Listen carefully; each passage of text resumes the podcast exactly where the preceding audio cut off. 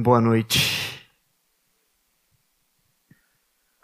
Último encontro de jovens do ano, pelo menos neste local, neste horário.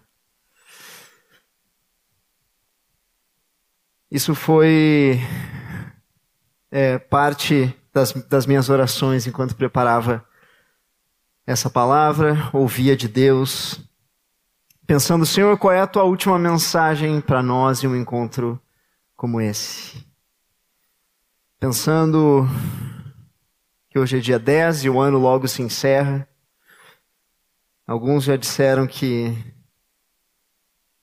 depois do começo de outubro, tu tropeça e tu cai em janeiro. Então, já nessa preparação para o ano que começa, quero te convidar a abrir a tua Bíblia em Hebreus, no capítulo 12. Hebreus 12, 1 e 2. Hebreus 12, 1 e 2. Que diz assim: Portanto, também nós, visto que temos a rodear-nos tão grande nuvem de testemunhas, desembaraçando-nos de todo o peso e do pecado que tenazmente nos assedia, corramos com perseverança a carreira que nos está proposta olhando firmemente para o Autor e Consumador da fé, Jesus. Vamos ler até aqui. E eu vou reler essa última frase, dando ênfase em duas palavras do versículo 2.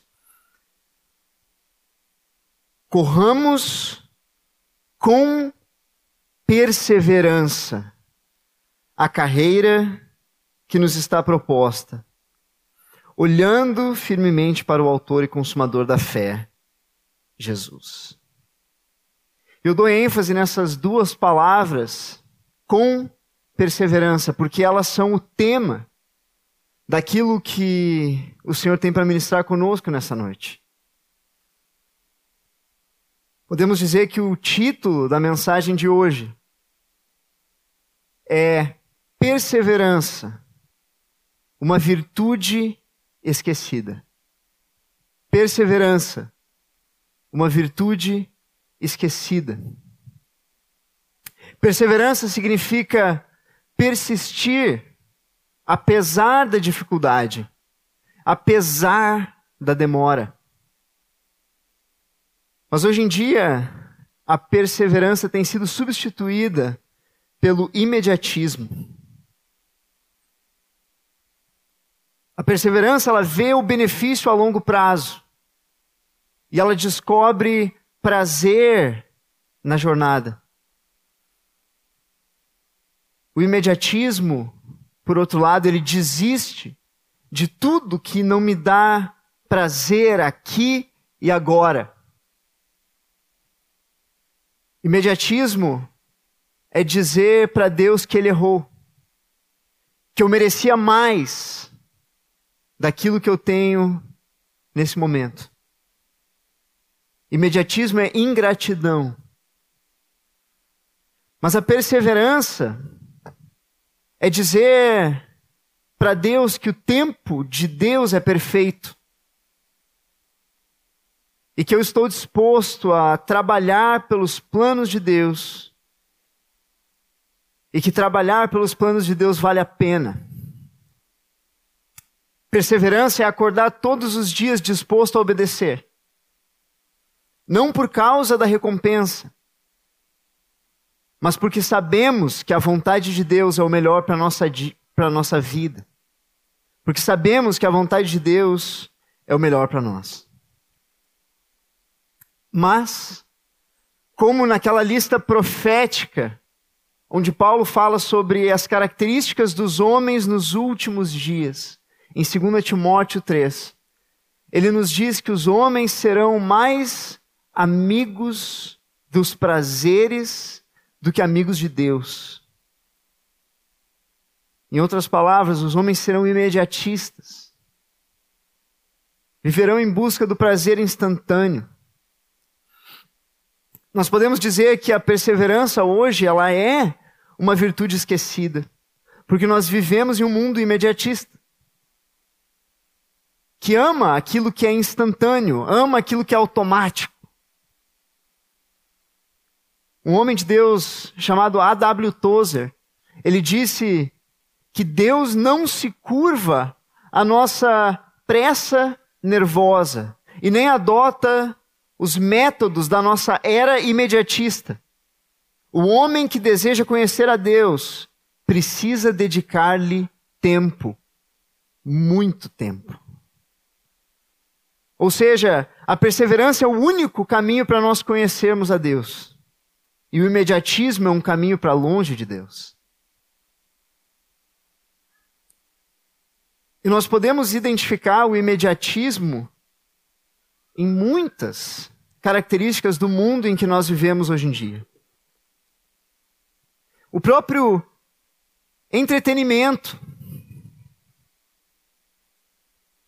Antigamente, na década de 90, se nós queríamos ver um filme, ou nós íamos em um dos poucos cinemas da cidade, ou nós esperávamos aquele anúncio na TV aberta. E eles diziam assim na Globo que quinta-feira que vem vai passar o filme. Aí nós ficávamos animados. O pai comprava uma pipoca, um amendoim, e a família se preparava naquele dia para assistir um filme juntos. E a semana toda passava, e aí chegava o dia, e a família se reunia para ver um filme na TV. Depois, nós vimos a introdução dos aparelhos de vídeo, cassete, os DVDs. As locadoras de vídeo se tornaram algo muito comum, muito popular. Alguns pegavam fitas na Blockbuster, uma ótima locadora. E, e ainda assim a família tinha aquele dia para assistir um filme juntos. Ainda assim você tinha que sair de casa, planejar, passar um tempo na locadora, escolher um filme. Mas aí a internet começou a ficar cada vez mais rápida, cada vez mais rápida. Os sistemas de streaming começaram a ficar mais populares, então você tem o Netflix, que começou fazendo entregas de fita de vídeo. Não sei se vocês sabiam disso, planos por assinatura. E evoluiu para ser o que é hoje. Então, nessas redes como Disney, HBO, a própria Globo tem o seu serviço de streaming. Você tem acesso instantâneo ao entretenimento. E muitos têm passado horas e horas dos seus dias envolvidos com isso. O entretenimento está disponível no seu bolso, a um toque, a qualquer momento. E não somente isso, mas o entretenimento começou a diminuir e diminuir. Antes, o que era necessário esperar uma semana para assistir algo de duas horas. Hoje você não precisa esperar um minuto para assistir algo de dois minutos. Você não precisa esperar dez segundos para assistir algo de um minuto. Isso porque a capacidade de atenção nossa, foi diminuindo. E é isso que apontam estudos que levam em conta a nossa capacidade de atenção, nossa capacidade cognitiva. Vão dizer que o tempo que nós conseguimos ficar envolvidos com algo tem diminuído muito em virtude da internet, das redes sociais. Então nós temos vídeos de 10 segundos, 30 segundos, e aquele entretenimento que era algo de uma, duas, três horas, se comprime em alguns segundos para satisfazer a pressa das pessoas de um mundo imediatista. As próprias pregações, acreditem se quiser, seguem esse padrão. Se você estudar um pouco de história da igreja, vai saber que alguns séculos atrás, as pregações tinham duas, três horas. As pessoas separavam um turno do seu dia para passar na casa de Deus e aprenderem da palavra de Deus. E isso foi diminuindo e diminuindo, e hoje não é nada incomum você encontrar igrejas onde o tempo permitido para a pregação da palavra não pode passar de 20 minutos. Porque se for mais de 20 minutos, a atenção parece que fica prejudicada e nós perdemos a audiência. Um mundo imediatista. Isso impacta também as carreiras. Na geração dos nossos pais, dos nossos avós, não era incomum alguém entrar em uma empresa como seu primeiro emprego e passar 40 anos ali. E talvez até se aposentar na mesma empresa. Entrar como um caixa de supermercado e sair aposentado como um gerente. Construiu algo naquele lugar. Mas hoje, especialmente na minha área, que é tecnologia, a, o tempo médio de permanência nas empresas tem ficado entre algo tem ficado em algo entre seis meses e um ano. As pessoas não ficam mais tempo do que isso. Isso se deve ao fato de que nós estamos desaprendendo a lidar com as dificuldades, com os conflitos. Eu encontro problemas de relacionamento com os meus colegas, com os meus chefes. Um projeto difícil de concluir, eu logo desisto. E eu penso que mudar o ambiente exterior vai resolver os meus problemas interiores. Eu vou logo para uma outra empresa para descobrir apenas que lá os problemas também existem. E assim nós vamos, sempre procurando algo imediato e cada vez mais instantâneo. Fora aqueles que desistiram de trabalhar e compraram a mentira de ficar rico rápido, os atalhos. Se você seguir esses conselhos, se você acompanhar aqui as minhas dicas, você logo vai ter renda passiva, vai ficar em casa, não precisa trabalhar, não precisa fazer nada e vai ficar rico rapidamente. E tudo isso só reforça que nós vivemos em um mundo onde as pessoas, todos nós, temos desaprendido, temos esquecido o que é ser perseverante, o que é ser paciente. Não se preocupem, essa ministração não vai ter três horas, mas vocês entenderam o que eu quero dizer. Isso se reflete no medo que alguns têm em formar famílias.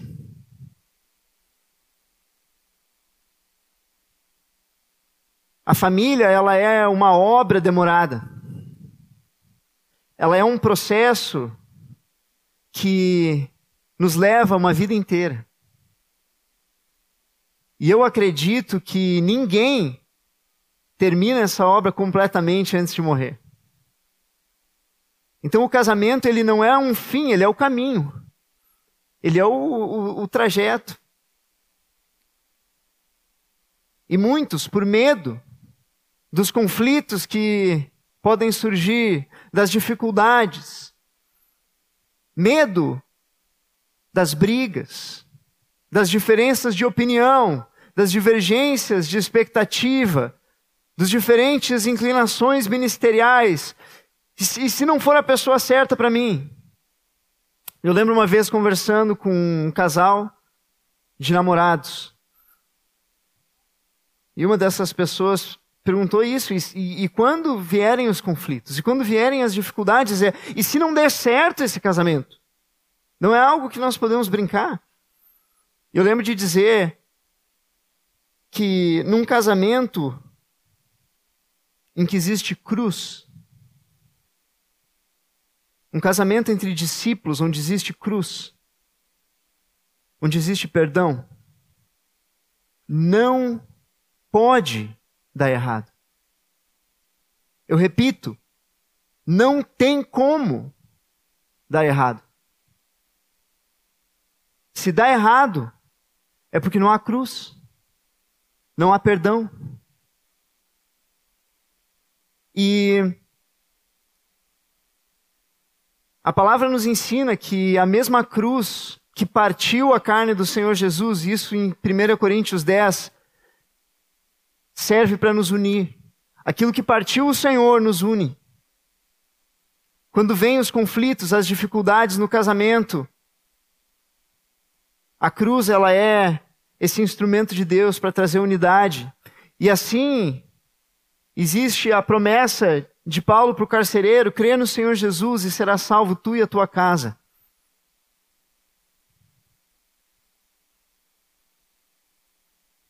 Mas num mundo imediatista, a família não parece um bom negócio. Para aqueles que buscam prazer imediato, instantâneo. Eu não estou dizendo que se há cruz num casamento não há conflitos. Os conflitos vão acontecer, se você vai casar, saiba disso. Eles vão acontecer. Mas com a cruz, com a presença do Espírito Santo, se há o reino na nossa casa, há uma promessa de Deus que todos esses conflitos vão servir ao propósito do nosso Pai para nos unir, para nos aproximar e para nos fazer crescer como família. Mas, por isso tudo, não pensem que esse problema do imediatismo é um problema que afeta apenas o mundo lá fora é algo que afeta a todos nós. Afeta cada um de nós. No entanto, em João 17, 16, Jesus, falando a respeito de mim e de você, e a nossa relação com esse mundo, ele diz eles não são do mundo, como também eu não sou. Nós não somos desse mundo. Não somos desse mundo. Embora o mundo seja imediatista, a palavra de Deus nos chama a sermos perseverantes, a corrermos com perseverança a carreira que nos está proposta. E essa é a palavra de Deus para nós nessa noite. Corrermos com perseverança.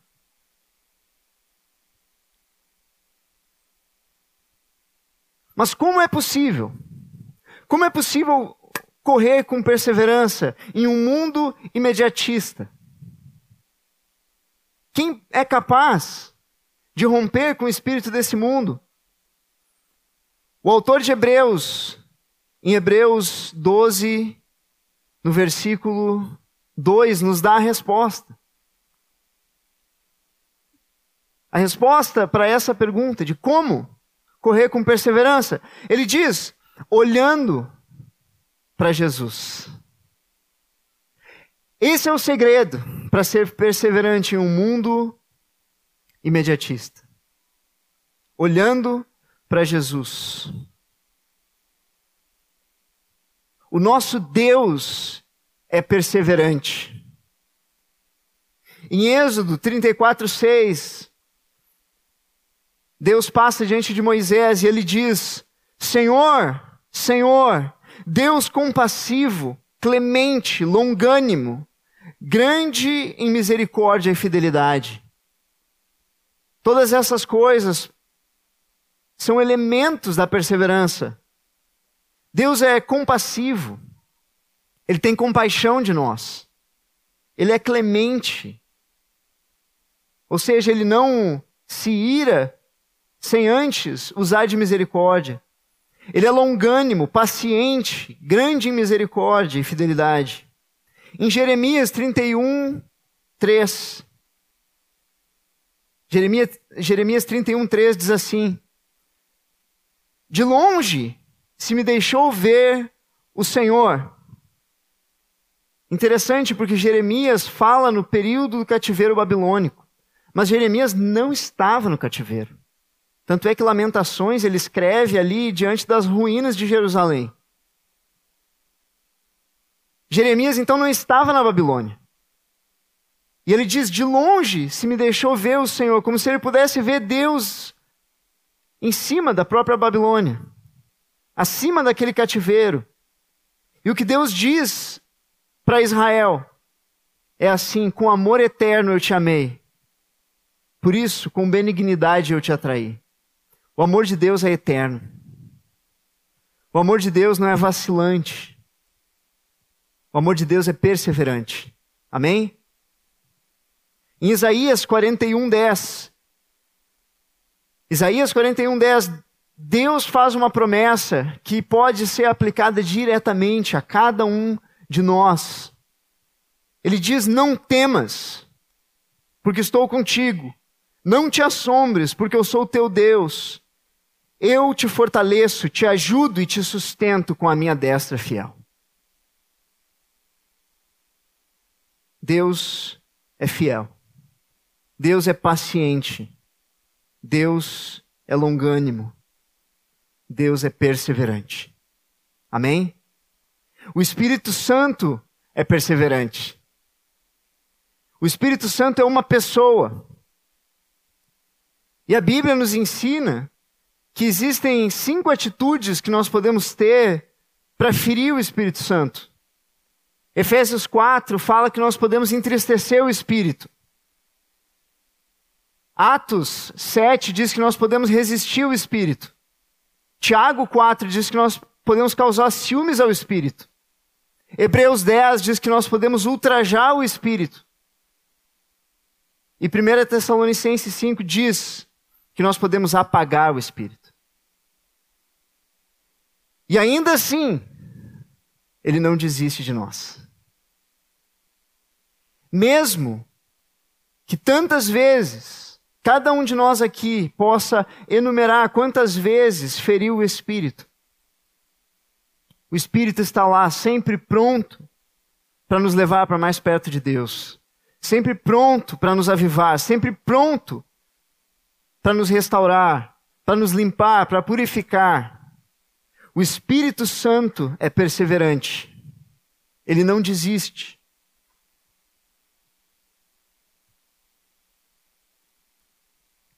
O Senhor Jesus é perseverante.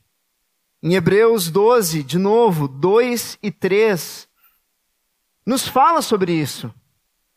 Diz que Jesus, em troca da alegria que estava proposta, suportou a cruz, não fazendo caso da ignomínia, da vergonha, e está assentado à destra do trono de Deus.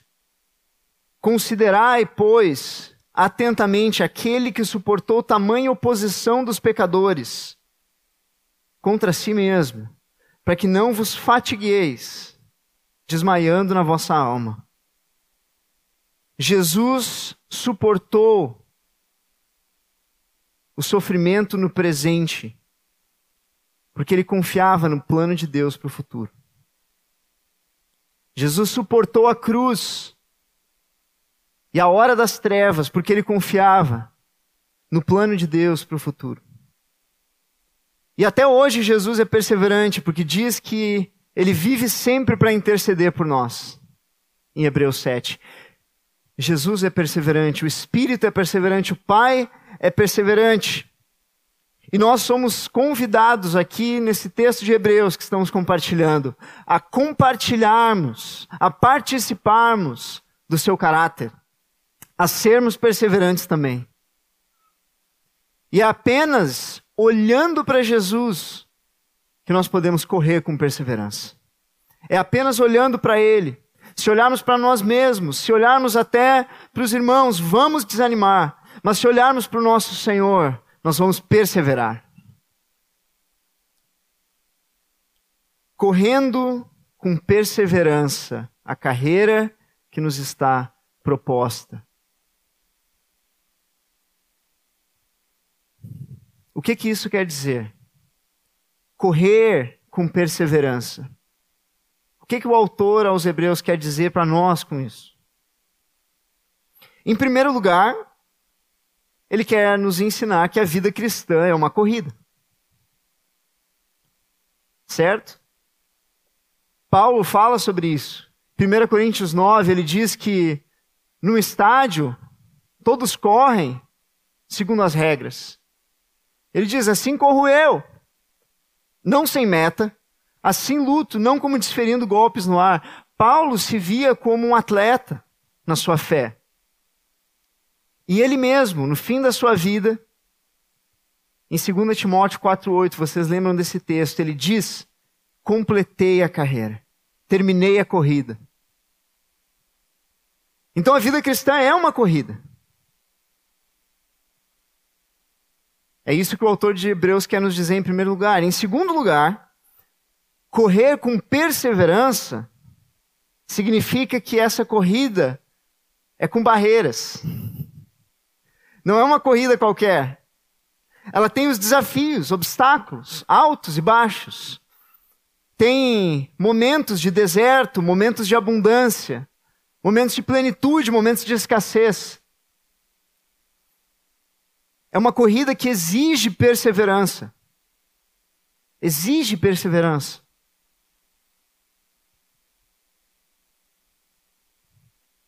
Mas diferente desse mundo,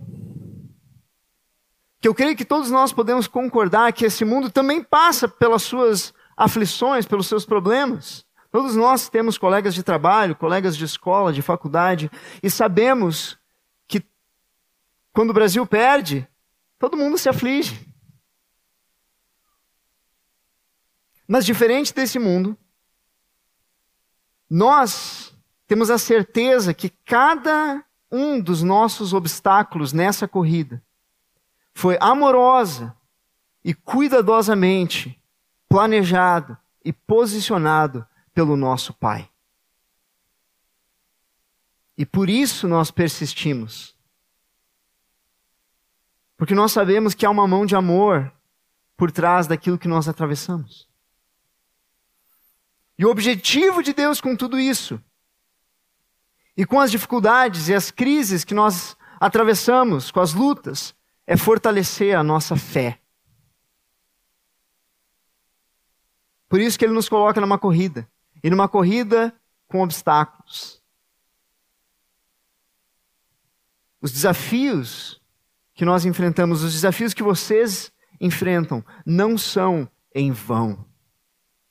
Abre comigo em Tiago, no capítulo 1, versículos 2 a 4. Ali nós vamos ver isso. Tiago 1, 2 a 4. Diz assim: Meus irmãos, tende por motivo de toda alegria Guardem essa palavra, alegria. O passardes por várias provações, sabendo que a provação da vossa fé, uma vez confirmada, produz o quê? Perseverança. Ora, a perseverança deve ter ação completa, para que sejais perfeitos e íntegros, em nada deficientes. Ok? Em outras palavras, Tiago está dizendo que as provações são motivos de alegria, porque provam e confirmam a nossa fé. Amém? 1 Pedro 1, 6 e 7.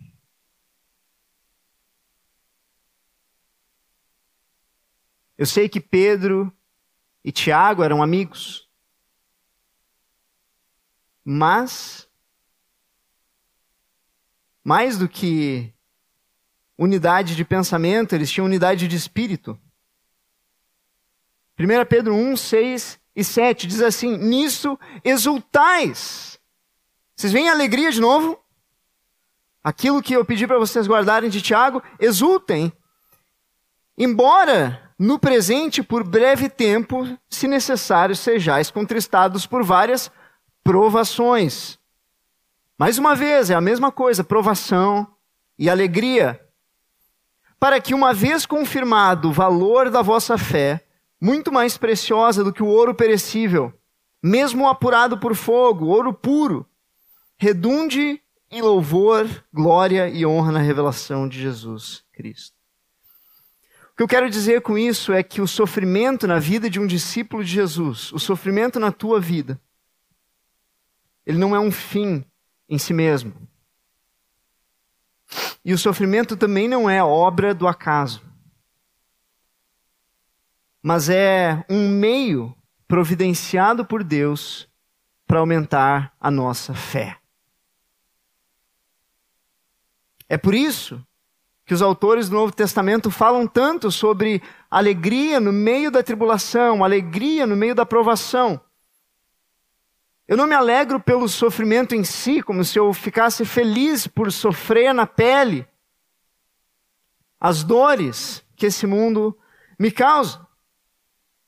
Mas eu me alegro, prestem atenção nisso, eu me alegro porque porque eu sei que o sofrimento na minha vida atende aos propósitos do meu Pai.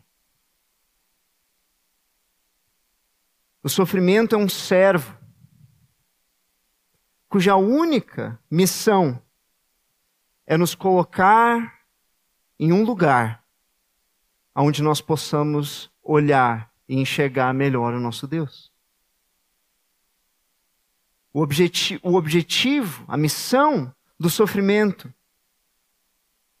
é nos colocar em um lugar onde nós possamos ver melhor o nosso Deus e possamos confiar mais no nosso Deus. Amém?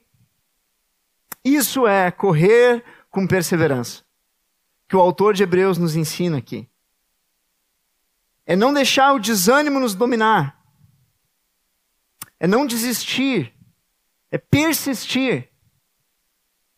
Porque quando nós eventualmente sairmos do outro lado dessa aprovação, o que Pedro nos diz é que a nossa fé vai ser mais valiosa do que o ouro refinado. Em outras palavras, a fé de alguém que passa pela provação é o bem mais precioso que ela pode ter. A fé de alguém que passa pela provação é o bem mais precioso que ela tem.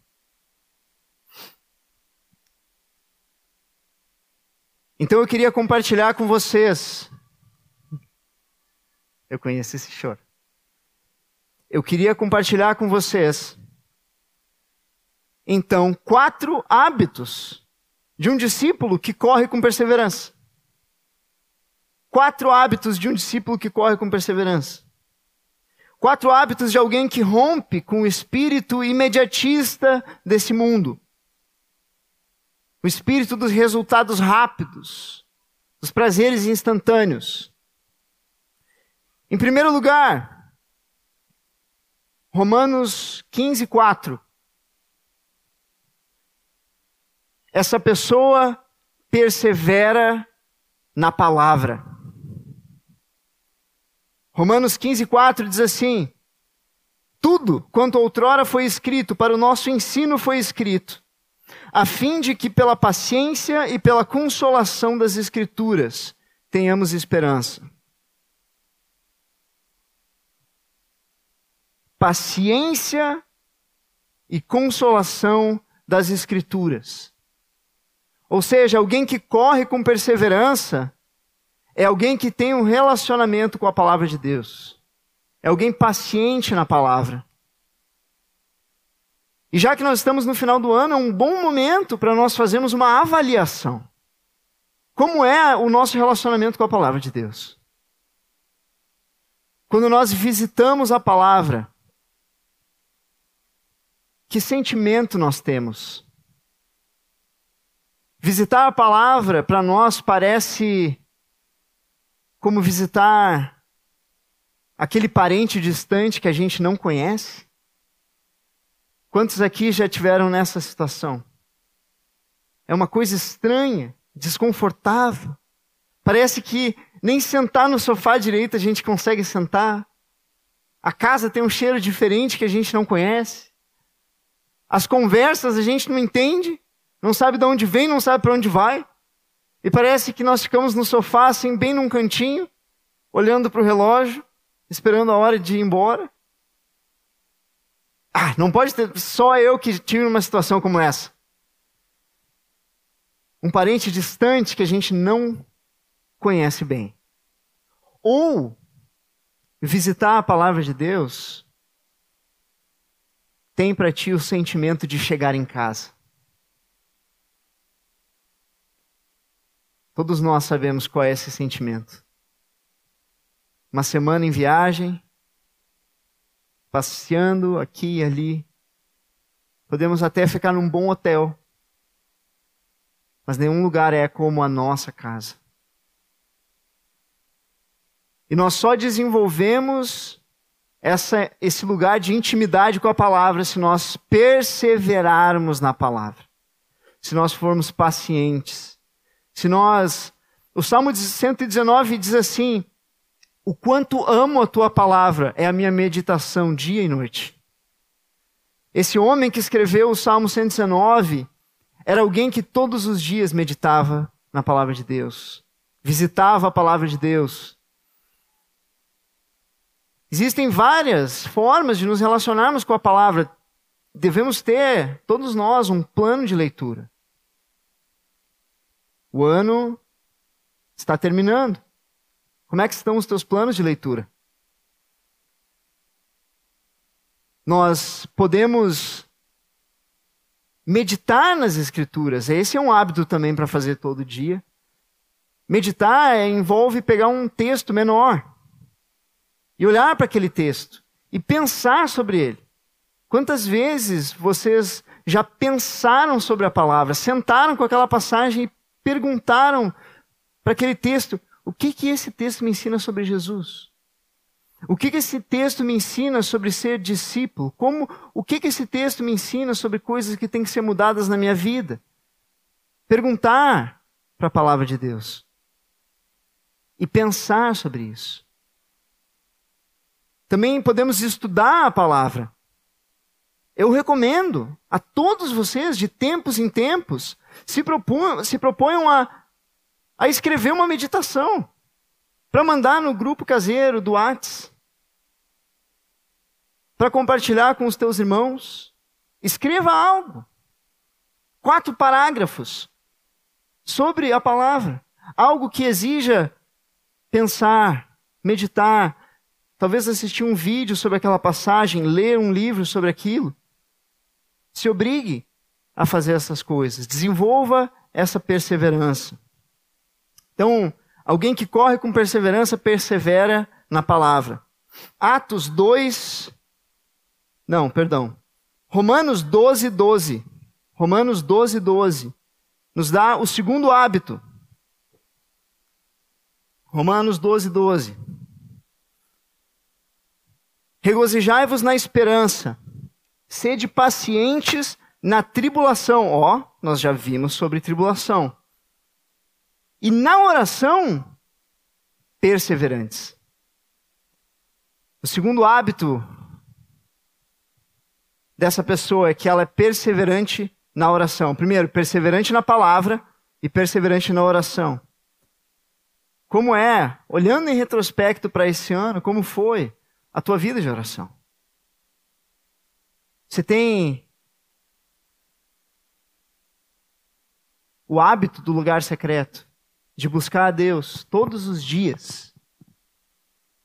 Muitas vezes nós fazemos as nossas orações rascunhos, prontos para serem amassados, escritos a lápis e jogados fora diante da primeira dificuldade. Mas por que, que vocês acham que a Bíblia é tão constante em nos falar para orar? Lembram? Lucas 18, na parábola do juiz e da viúva, fala que Deus fará justiça aos seus escolhidos que a Ele clamam dia e noite, embora pareça demorado em respondê-los. Depressa fará justiça. Ou seja, aqueles que oram todo dia.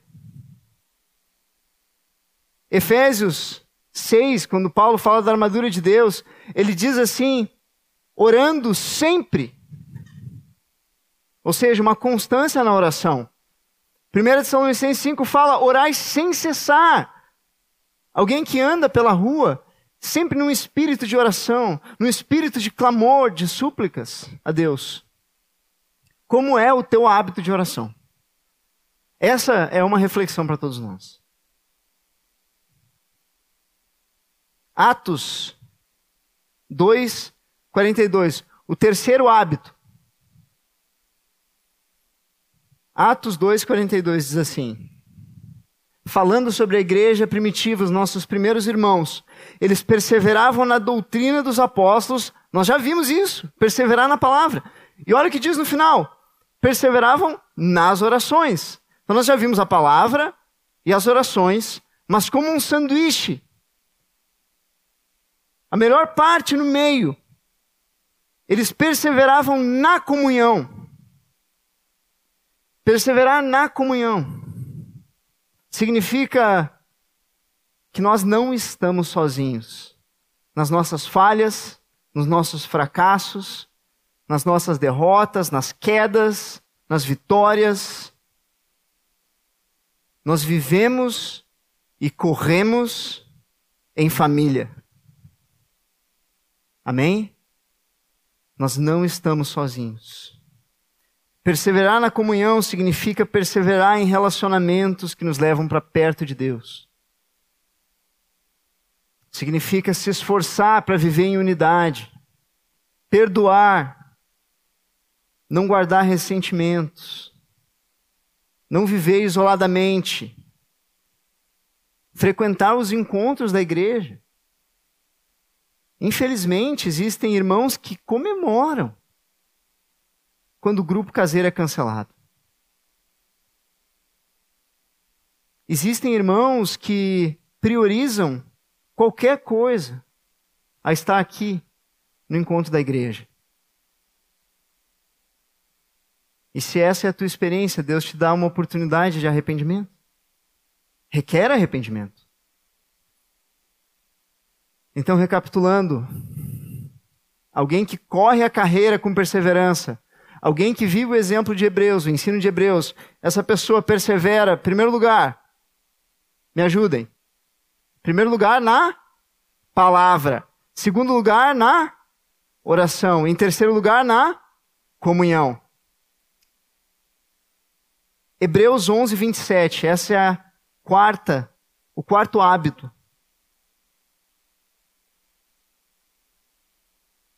Hebreus 11, 27, falando aqui de Moisés. Falando de Moisés, diz assim: diz que Moisés, pela fé, abandonou o Egito, não ficando amedrontado com a cólera do rei. Antes, permaneceu, outras traduções vão colocar para vocês aqui, perseverou, como quem vê aquele que é invisível. A primeira palavra desse versículo, pela fé. O discípulo que corre com perseverança, persevera na fé. Ele não desiste de crer. Vocês entendem isso? E aqui eu quero começar a nos encaminharmos para o fim dessa palavra. Encerrar nesse aspecto da nossa perseverança. Não deixem de crer.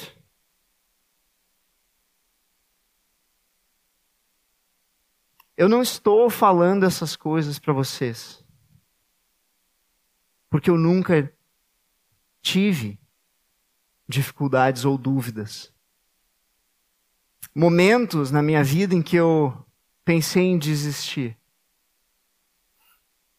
onde o coração ficou seco e eu não tinha forças para continuar. Pelo contrário,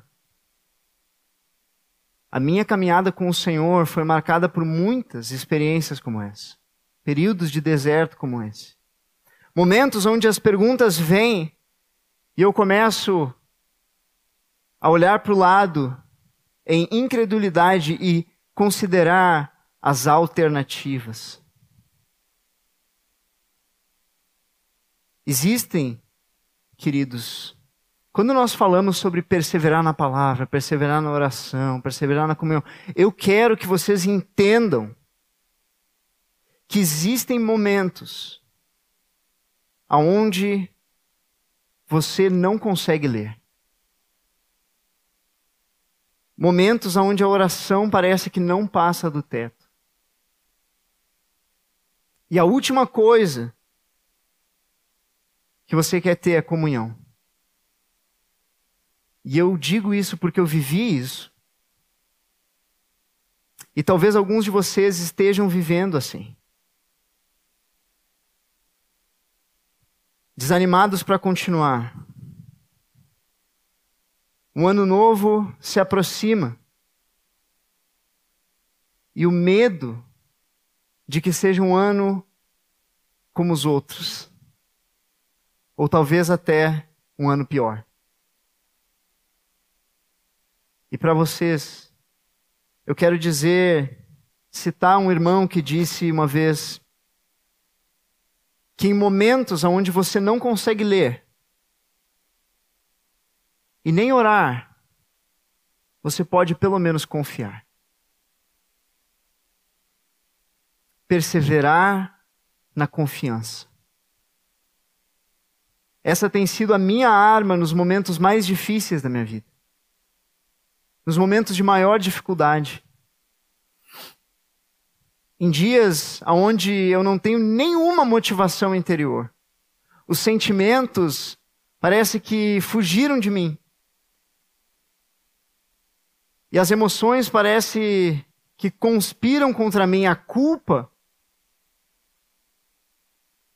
pelas quedas do passado acumuladas na minha consciência. As mentiras de Satanás nos meus ouvidos, me dizendo que eu não sou capaz.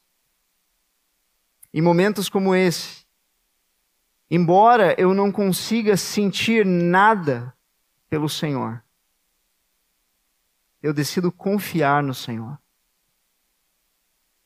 Eu decido obedecer mais uma vez. E aquele dia que tinha tudo para ser um desastre completo, ele vai mudando aos poucos. A semana vai mudando. Pode não mudar fora de mim, mas muda dentro de mim. Decisão após decisão, provação após provação. A perseverança vai fortalecendo a minha fé. e o meu coração vai se tornando cada vez mais perseverante. Eu quero terminar lendo Romanos 5, 3 a 5. Romanos 5, de 3 a 5. Diz assim: que nós nos gloriamos na esperança da glória de Deus. E não somente isso, mas também nos gloriamos nas próprias tribulações, sabendo que a tribulação produz perseverança. Vocês vêm mais uma vez se gloriar, se alegrar na tribulação. Por quê? Porque a tribulação produz perseverança. E a perseverança, experiência, e a experiência, esperança. A tribulação, ela é uma ferramenta de Deus para nos ensinar a correr a carreira que nos está proposta. A tribulação ela é uma ferramenta de Deus para nos ensinar a sermos discípulos perseverantes. Deus não nos prova para nos derrubar, mas para nos aprovar. E o texto segue dizendo assim: ora, a esperança não confunde, porque o amor de Deus é derramado em nosso coração pelo Espírito Santo que nos foi dado. À medida que nós perseveramos, que nós lemos quando nós não queríamos ler, que nós oramos quando nós não conseguimos orar, que nós congregamos apesar das diferenças, que nós confiamos apesar dos sentimentos. Nós vamos sendo cheios de esperança, é o que diz o texto. Vamos sendo cheios de esperança. E mesmo que o desânimo possa bater e a esperança possa demorar, e nós possamos cansar, o que o texto diz é que Deus vem nos nossos momentos de fraqueza e derrama o seu amor nos nossos corações. E eu oro para que essa noite seja um renovo do derramar de Deus no teu coração. Rompendo com o imediatismo deste mundo. Rompendo com desejo de mudanças instantâneas e te levando a renovar os teus votos com o Senhor. Votos de ser fiel, votos de ser perseverante. Eu queria chamar os irmãos da música e pedir para a gente preparar aquele vídeo. Tem um vídeo que eu pedi para um irmão me ajudar a preparar, o Léo Sviatov. E esse vídeo ele é a tradução de uma música que eu gosto muito e que me encoraja em momentos de fraqueza, em momentos de dificuldade, é como se fosse um lavar de Deus. Se nós pudermos baixar isso. Isso. E a tradução ela foi colocada no vídeo. Mas se tu quiser fechar os teus olhos e abrir o teu coração diante do Senhor, eu eu vou lendo e traduzindo junto para que tu possa ouvir e prestar atenção. E para que o Senhor possa usar essa música para falar o teu coração. Amém?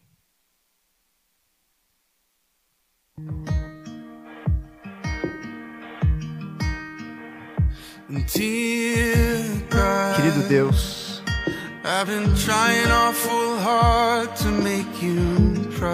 eu tenho tentado muito te deixar orgulhoso. But it seems mas parece que quanto mais eu tento, mais difícil fica. E eu quero desistir. A maior parte do tempo.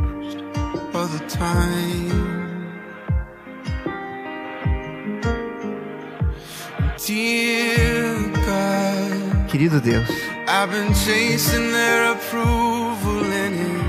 eu tenho buscado a aprovação dos outros e isso tem me matado. E eu sei que quanto mais eu tento provar, menos eu tenho para mostrar. Eu estou preso nos meus pensamentos a maior parte do tempo.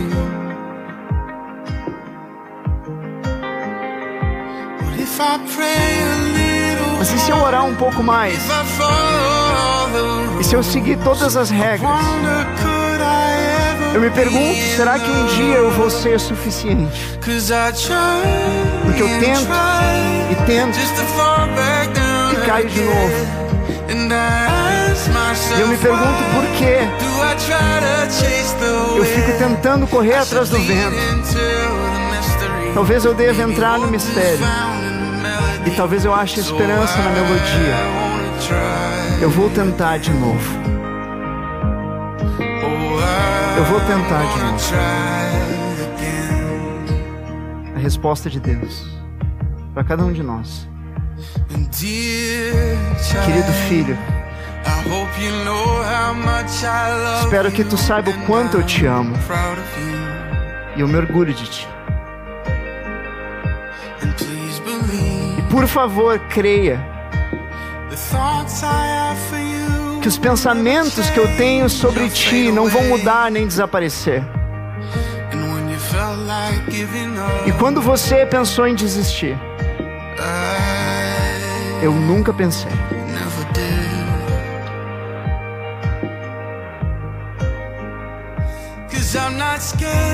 Porque eu não tenho medo de imperfeições ou das perguntas na tua cabeça. Saiba que você sempre foi suficiente. Você tentou e tentou, e eu te vi lutar com cada como e cada porquê. Eu estava lá ouvindo. Então entre no mistério. E eu te encontro aqui na melodia. Para você tentar de novo. Filho, tente de novo. Meu filho, você pode amar de novo.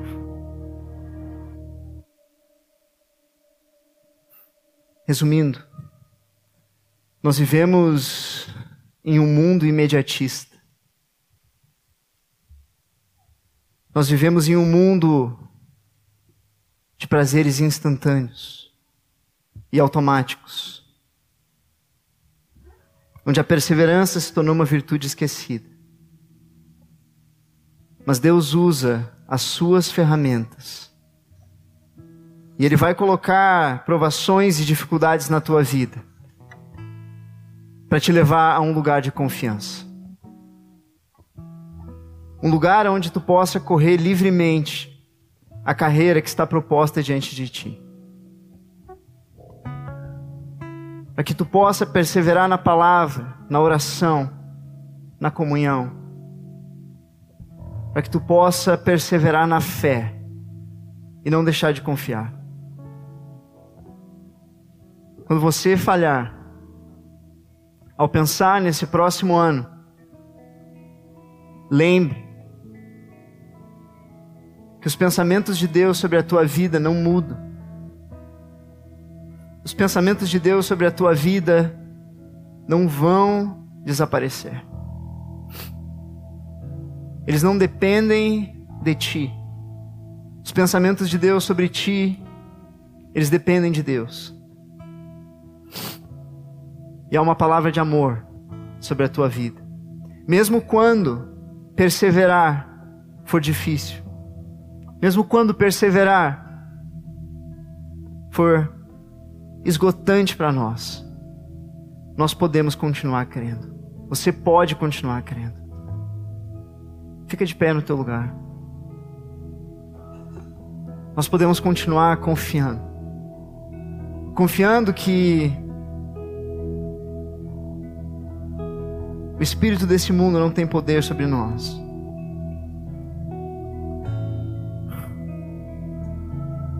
E nós vamos cantar mais um cântico agora. E eu te convido a tu fechar os teus olhos e renovar esse compromisso com o Senhor. Renovar esse compromisso para esse próximo ano, sendo esse o último encontro que nós temos juntos aqui nesse horário, nesse lugar tu possa fazer desse momento algo especial entre ti e Deus. Tu possa renovar os teus compromissos com Ele.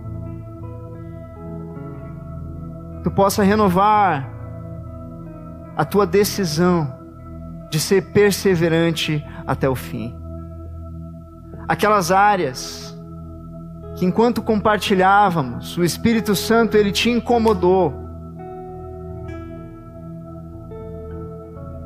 É o momento de sermos livres de toda a culpa, mas de renovarmos o voto que temos com o Senhor. É o momento de dizermos que não queremos ser mais imediatistas como esse mundo, mas queremos perseverar.